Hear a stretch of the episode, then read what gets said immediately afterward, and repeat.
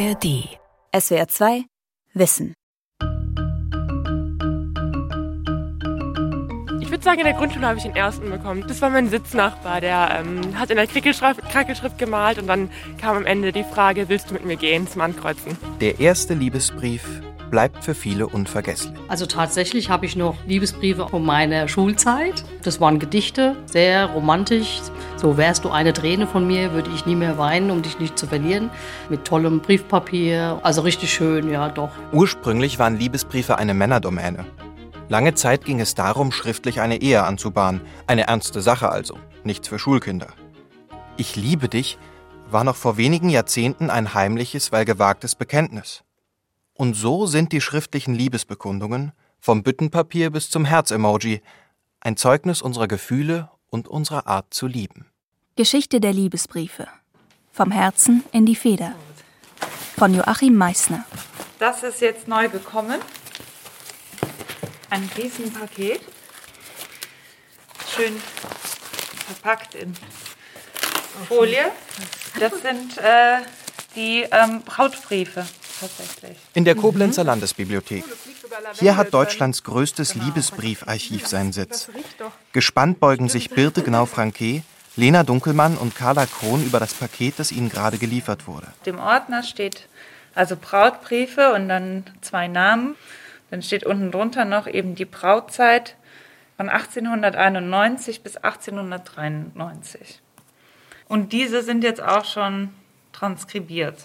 Aus drei Jahrhunderten haben sich mittlerweile etwa 30.000 Liebesbriefe aus dem deutschsprachigen Raum im Archiv eingefunden. Ständig werden es mehr. Der älteste stammt von 1715, der jüngste ist eine WhatsApp-Nachricht. Vorsichtig befreien die Liebesbriefforscherinnen den Inhalt des Pakets von seiner Luftpolsterfolie. Mit Feingefühl nähern sie sich dem Inhalt. Das sind Gebunden. quasi gebundene Briefe. Die Originalbriefe als Buch gebunden. Das, ist, das haben wir noch nie gehabt. Nee, das haben wir tatsächlich. Das haben wir auch noch nie gehabt. Auch mit kleinen Zettelchen drin. Und der schriftlichen Zustimmung zu ihrer Veröffentlichung. Und so darf aus einem der Briefe einer Braut an ihren Bräutigam zitiert werden. 18. Dezember 1891. Abends 10 Uhr. Mein teurer, vielgeliebter Schatz, lass dir schon jetzt einen recht fröhlichen Sonntag wünschen. Es ist der letzte, bis wir uns wiedersehen. Wenn ich daran denke, geht mein Herz in Sprüngen. Dann dürfen Worte, Mund und Augen dir sagen, was diese Zeilen nur so schwach vermögen. Dass du mein Alles, mein Glück und Leben bist. Und wie dankbar ich dir bin für all den Reichtum deiner Liebe, für alles, was du mir bist. Und auch für die Treue, mit der du mir schreibst. Nun ade, du mein Herzensgeliebter, sei Gott befohlen. Lass dich küssen und grüßen, dafür recht warm und innig, und bleib stets so lieb und traut und gut. Deine dich über alles Liebende. Eine kleine Sensation für das Wissenschaftsteam um Eva Wiss. Die gebürtige Schweizerin lehrt seit 2012 Sprachwissenschaft an der Uni Koblenz und forscht seit den 1990er Jahren an Liebesbriefen. Aus ersten Forschungsprojekten stammt der Grundstock für das Liebesbriefarchiv. Gewissenhaft erfassen ihre Mitarbeiterinnen die eingehenden Liebesbriefe. Ich würde gern vorher noch ein Foto machen, damit wir das dokumentiert ja. haben, wie das verpackt war. Ja. Bevor wir hier irgendwas kaputt machen. Dazu werden die Briefe gescannt und mit Archivnummern versehen, bevor sie in säurefesten Mappen oder Kartons im klimageregelten Archivregal landen. Genau, der wird mit archiviert. Das ist gar nicht so leicht, denn nicht alle Briefe lassen sich diengerecht verpacken. So ist der längste Liebesbrief über drei Meter lang. Der größte kommt auf Plakatformat. Doch auch hierfür finden sich Lösungen. Die Sorgfalt ist wichtig, denn das Archiv lebt vom Vertrauen der Briefespender, die intime Einblicke in ihr Privatleben gewähren. Geschichten, die auch an Archivarin Lena Dunkelmann und ihren Kolleginnen nicht spurlos vorübergehen. Ich hatte letzt mit einer Frau telefoniert, die hat mir erzählt, dass sie jahrelang mit jemandem Briefe hin und her geschrieben hat und derjenige war im Krieg. Und den letzten Brief, den sie an diesen Menschen geschickt hat, von dem sie dann auch dachte, okay, das wird ihr letzter Brief sein, der kam ungeöffnet an sie zurück. Heißt, er war verstorben? Ist wahrscheinlich im Krieg gefallen, genau. Genaueres ist jetzt nicht überliefert, aber das war auf jeden Fall sehr emotional. Viele Menschen wollen sich vergewissern, wem sie mit ihren Briefen oft auch ihre Liebesgeschichte übergeben. Es ist ein heikles Thema, Dritten Einblicke in ihr tiefstes Inneres zu gewähren. Die eigenen Gefühle zu beschreiben, sie schriftlich und damit jederzeit nachlesbar zu äußern, das fällt nicht allen leicht. Ja, doch, war man aufgeregt. Man wusste erst gar nicht, was man genau schreiben soll. Und dann hat man da so ein paar nette Sätze zusammengefasst. Meinen ersten Liebesbrief habe ich erhalten auf einer Klassenfahrt in der Grundschule. Der war auch sehr schwer zu entziffern, weil der Junge eine sehr dolle Sauklaue hatte, sage ich mal. Aber es ging dann irgendwann. Das war also immer sehr intensiv und ich selber habe auch gerne geschrieben und schreibe auch heute. Sie schreibt nicht gerne Karten. Manche sammeln ihre Liebesbriefe in Hutschachteln. Andere nutzen eine alte Fotokiste. Wieder andere heften sie in liebevoll mit Rosen oder anderen romantischen Motiven geschmückten Ordnern ab. Sie sind wichtige Zeugnisse für ein Lebensgefühl, für eine erste ernsthafte Verliebtheit oder gar Dokumente für eine lebenslange Gemeinschaft.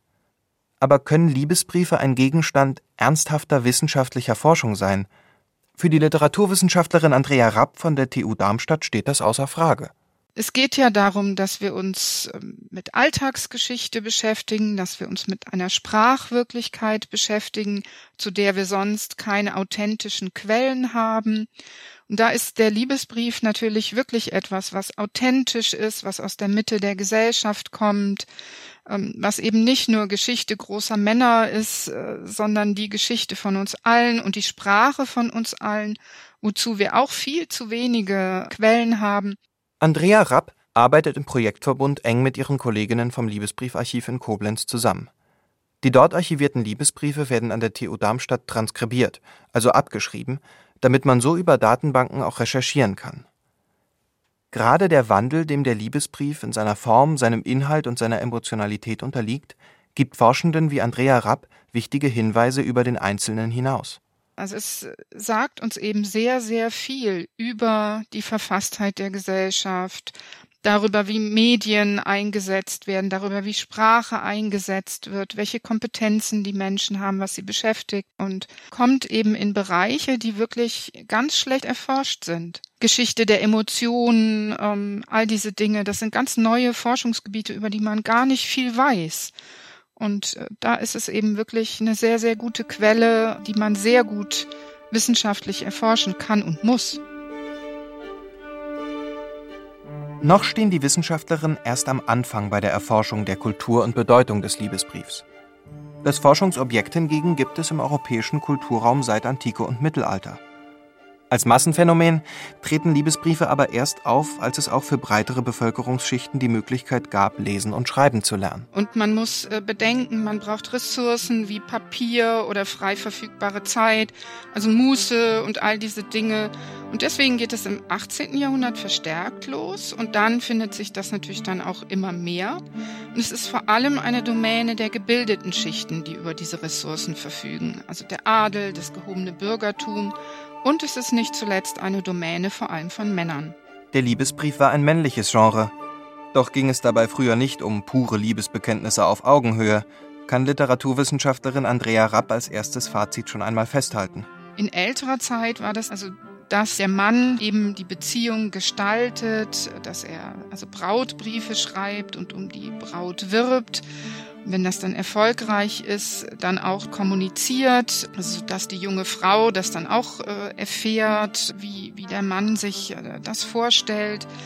Und deswegen ist das also in, in der Anfangszeit natürlich auch sehr ja, konventionalisiert und, und ist vielleicht weniger jetzt ein Ausdruck eines intensiven Gefühls.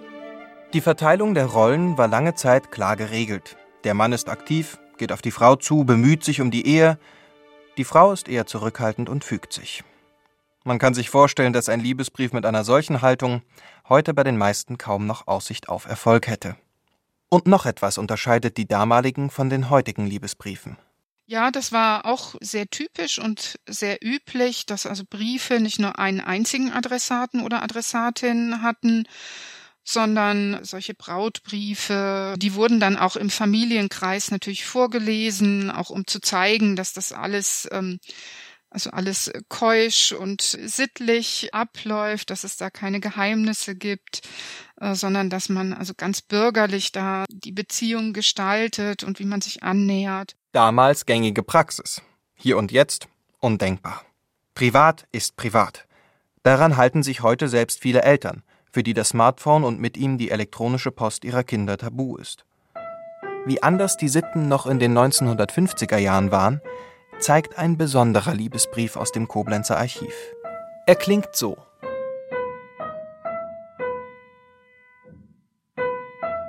Es ist ein verschlüsselter Text zweier Liebender, deren Eltern nichts davon wissen durften, weil sie gegen die Beziehung waren. Deshalb haben die musikalisch Geschulten ihre Liebesschwüre als Notenschrift getarnt.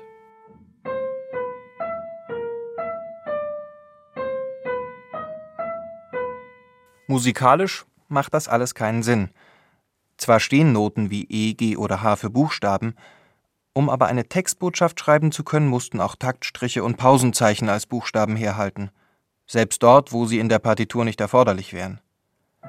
Löst man die Geheimschrift auf, entpuppt sich das Geklimper als Heiratsantrag. Mein geliebter Schatz, ich liebe dich sehr. Heirate mich dass du immer bei mir bist. Mit Erfolg.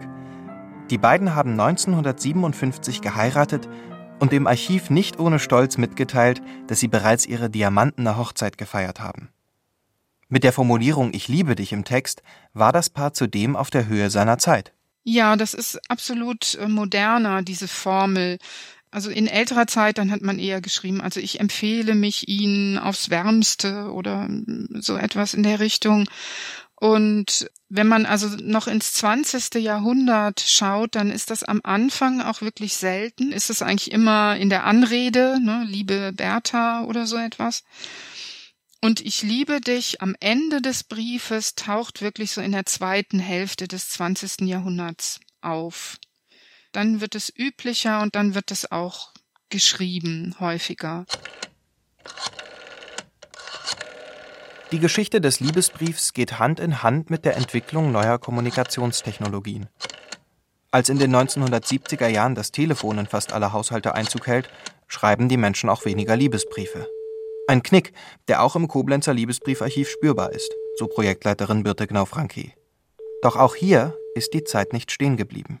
Was man auf jeden Fall sagen kann, ist, dass sich durch das, äh, den Fernsprecher, also das Telefon, da sich etwas das geändert hat, weil man eben telefonieren konnte, also hat etwas abgenommen. Aber beispielsweise mit dem Aufkommen des äh, frei verfügbaren Internets, der E-Mails, kam wieder mehr, also schriftliche Korrespondenz hinzu, weil dort eben vermehrt wieder geschrieben wurde. Und wir haben auch viele E-Mails, also die dann als ausgedruckte Variante uns zugesendet wurden. Wer also denkt, das Internet hätte dem Liebesbrief den Todesstoß versetzt, der irrt. Seit den 1990er Jahren ist der Siegeszug der E-Mail nicht mehr aufzuhalten. Ohne Briefmarke, ohne Kuvert übermitteln sich Botschaften ganz allgemein und mit ihnen auch Liebeszeilen schnell und unkompliziert. Manchen fällt das Schreiben mitunter sogar leichter, als die eigenen Gefühle am Telefon zu offenbaren, gibt Birte Gnau-Franke zu bedenken.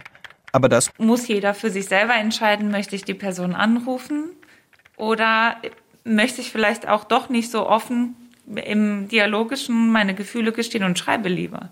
Das also ist ja auch eine Frage, die damit schwingt. Vor allem, wenn es Menschen schwerfällt, über ihre Gefühle zu sprechen, kann es psychologisch entlastend sein, sie schriftlich zu äußern.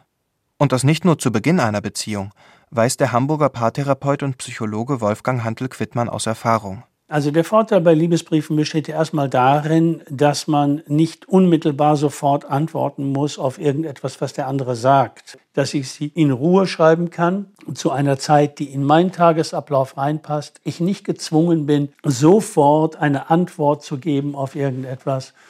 Und das Bemühen, das dahinter steckt, äh, das ist etwas, was erstmal sehr gut ist für die angeschriebene Person, weil sie merkt, da ist dahinter Interesse und Wertschätzung. Und ob das dann so hundertprozentig gelingt, ich glaube, das ist erstmal gar nicht so wichtig. Insofern empfiehlt der Psychologe manchen seiner Klientinnen und Klienten auch mal zu Stift und Papier zu greifen. Aber Liebesbriefe als Therapeutikum, das mag in Krisensituationen funktionieren. Aber wer schreibt heute noch ausführliche Botschaften? Längst laufen WhatsApp und Co. den Telefonaten, Briefen oder E-Mails den Rang ab. Naja, aufgrund von WhatsApp ist es dann schon ein bisschen, äh, dass es dann eher salopper durch WhatsApp halt geht. Ne? Äh, du fehlst mir oder ich denke gerade an dich oder so mal ein nettes Bildchen oder so. Also so richtige Briefe schreiben, nee, das machen wir nicht mehr. Das kommt halt einfach praktischer, wenn man so gerade irgendwo draußen ist und nichts Besseres zu tun hat. Dann schreibt man so ein bisschen weiter vom Text, was man, was einer Person gerade einfällt. Und so mit Papier, da muss man das erst alles suchen und Stift rausholen und eine Schreibfläche suchen und so. Und für manche lohnen sich mitunter selbst kurze Textnachrichten kaum noch. Wenn ich zum Beispiel meine Frau schreibe, da schreibe ich eigentlich fast hinterher immer, äh, dass ich sie lieb habe oder irgendein Zeichen. Aber so wie früher, ellenlange Briefe schreiben von Träumen und was weiß ich, das habe ich ja schon alles realisiert. Deswegen, es reicht ja schon. Es gibt ja dieses eine Emoji, dieses einzelne rote Herz, das dann auch sogar so schlägt, wenn man sich das schickt. Und das äh, ist mindestens mal ab und zu drin. Erneut ist die technische Entwicklung ein Treiber in den Veränderungen der Liebeskommunikation. Eine Liebesbotschaft per Messenger-Dienst geht raus in Millisekunden. Und was, wenn nicht gleich die Antwort kommt? Die Grundstimmung einer Erwartungshaltung beim Austausch von Liebenden ist Ungeduld. Ungeduld ist immer beteiligt, weil man es nicht erwarten kann, eine Antwort zu bekommen vom anderen die möglichst das bestätigt, was man an eigenen Liebesgefühlen hat oder diese vielleicht sogar noch vergrößert. Also Zeit ist immer eine ganz, ganz wesentliche Komponente. Aber die Zeitmaßstäbe heute sind andere als zu Zeiten der Postkutsche. Heute sind drei Tage bei einer E-Mail-Korrespondenz im Grunde genommen schon eine Frechheit und werden als Zurückweisung wahrgenommen, einfach von der Zeitkomponente her, ohne dass irgendeine Antwort kommt. Dabei können die Liebesbotschaften inzwischen ähnliche soziale Funktionen haben wie zu Zeiten der Postkutsche, obwohl mehrere hundert Jahre dazwischen liegen, findet Literaturwissenschaftlerin Andrea Rapp. Ich würde da Parallelen sehen zwischen der älteren Zeit, wo Briefe verlesen wurden im Familienkreis, um, um auch die Familie teilhaben zu lassen oder Freunde teilhaben zu lassen. Und ich denke, das, das hat, auf Facebook hat das ja dann dieselbe Funktion. Also das ist ja dann auch so, da müssen dann Freunde auch reagieren und sagen, ach wie schön, ne, schicken dann auch ein Herzchen oder ach wie nett ihr seid oder tolles Foto von euch beiden oder sowas. Ähm, oder danke, dass ihr das geschrieben habt, äh, all diese Dinge. Und so zeigt man eben, dass man Teil ist einer Gruppe und wie man sich innerhalb dieser Gruppe auch als Paar äh, sieht und verortet in seinen zwischenmenschlichen Beziehungen. Millionenfach werden täglich Emojis mit Herzchen oder Küsschen hin und her geschickt. Aber auch Post-its an Kühlschränke, Kopfkissen, Computer geklebt oder Karten mit romantischen Motiven zur Post gebracht. Liebesbriefe oder Liebesbotschaften sind also keineswegs überflüssig geworden. Sie haben nur andere Ausdrucksformen gefunden. Und auch wenn sie nicht mit einem dreiseitigen handgeschriebenen Brief mithalten können, für den Psychologen Wolfgang Hantel-Quittmann haben auch die kleinen Gesten und Notizen eine wichtige Funktion. Das würde man nicht vordergründig als Liebesbrief bezeichnen. Liebesbriefe sind häufig mit der allerersten Phase des Verliebens verknüpft oder vielleicht auch noch mit einer Phase der Reanimation einer mehr oder weniger komatösen Beziehung. Aber ansonsten sozusagen die ganze Mitte des, der Austausch in einer langjährigen Beziehung der ist eigentlich unterbelichtet und gilt nicht als Liebesbrief. Und das finde ich eigentlich sehr bedauerlich, weil in diesen kleinen alltäglichen Mitteilungen auch sehr viel an kleinen versteckten Liebesbekundungen enthalten sein kann. Zum Beispiel greife ich sehr oft zu Katzengifs, weil ich weiß, dass mein Partner Katzen sehr gerne mag. Also ich kann ihm natürlich auch ein Hundegif schicken, aber dann weiß ich, dass das eben nicht so gut ankommt. Also deswegen finde ich das wichtig, dass man den Partner kennt und dann was Personalisiertes schickt. Aber sind solche Motive nicht doch klischeehafte Abziehbildchen aus der digitalen Massenproduktion, ohne jeden Wert für den Empfänger? Nein, meint der Psychologe. Liebesbriefe sind kein Lyrikwettbewerb. Kulturhistorisch haben sich natürlich die Standards für Liebesbriefe, wie die geschrieben werden, erheblich geändert. Und heute geht es nicht mehr darum, ob das parfümiertes Papier ist oder ob es äh, eine bestimmte Art ist, äh, wie da geantwortet wird, sondern es geht im psychologischen Sinne wirklich um ein Bemühen, um das deutlich machen, dass man sich echt für die andere Person interessiert, dass man sich Gedanken macht um den anderen Menschen. Es geht um sowas wie Intimität oder im Wesentlichen also um das Herstellen von emotionaler Nähe. So wie Emojis, selbstgemalte Bildchen oder eigens gedichtete Zeilen sind auch Kosenamen Teil eines intimen Vokabulars. Hase, Muckel, Schatz, Engel, Mausi und Mäuschen. Also ich nenne meinen Schatz nur Bärchen oder eben Schatz in dem Fall. Mein deren meistens irgendwo mein Schatz oder Schätzchen. Hübscher. Was anderes habe ich noch nicht gewählt. Ich sage mir immer gerne, mein Knutschi, mein Schmusi, irgendwie so ein, so ein Quatsch im Grunde. Kosenamen sind fester Bestandteil im Repertoire der romantischen Requisiten. Allerdings müssen sie auch dechiffriert werden. Nicht ganz einfach für ein Archiv, das sich dieser Aufgabe über mehrere Jahrhunderte hinweg verschrieben hat. Manches scheint einfach, aber Birte Gnau-Franke und Lena Dunkelmann begegnen auch ausgefallene Namen. Wir haben auch Sachen wie beispielsweise mein Firlefanz oder wir haben einen Brief, der endet mit Dein Flieger.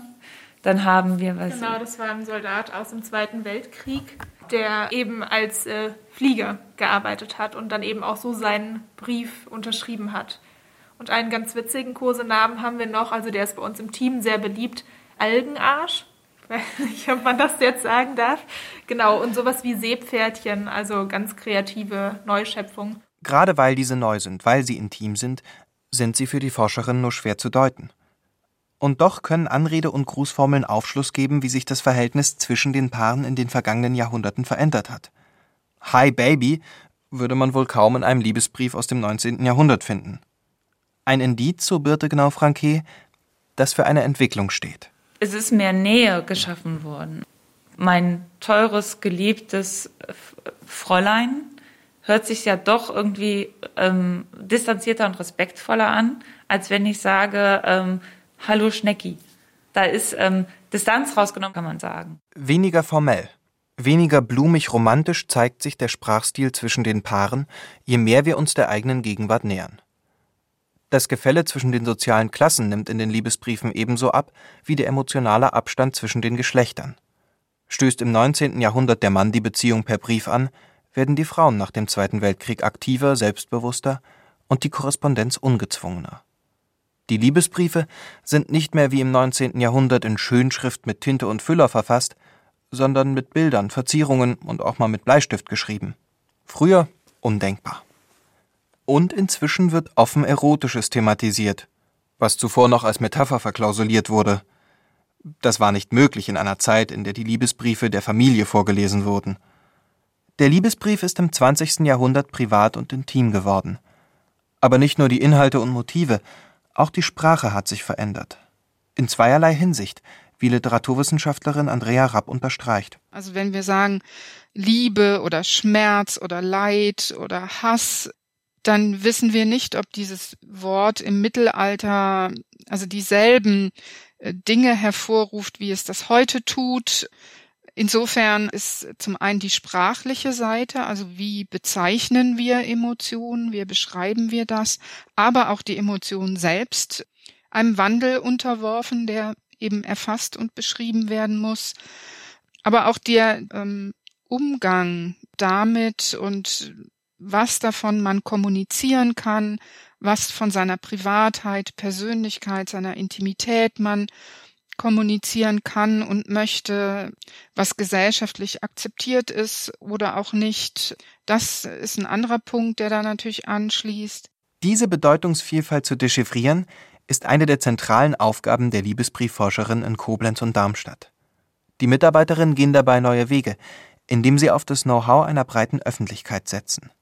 Dazu ruft das Liebesbriefarchiv Interessierte auf, sich am Citizen Science Projekt Gruß und Kuss zu beteiligen und ihre Kompetenzen einzubringen. Erste Neugierige gibt es bereits, so Lena Dunkelmann, die für diesen Projektteil im Liebesbriefarchiv verantwortlich ist. Wir haben einige Anfragen von älteren Menschen bekommen, die sagen, ich kann Sütterlin und Kurrentschrift lesen. Wenn Sie beim Transkribieren der Briefe Hilfe brauchen, dann können Sie sich gerne an uns wenden. Also solche Anfragen haben wir bekommen. Jüngere Menschen haben natürlich einen ganz anderen Bezug, gerade auch zu den sozialen Medien oder auch ähm, WhatsApp. Wir haben auch WhatsApp-Einsendungen hier in unserem Archiv. Also der Vorteil könnte einfach sein, dass sie damit dann gut arbeiten können und, und uns auch bei den technischen Sachen unterstützen können. Vorkenntnisse braucht es keine. Alle können sich beteiligen.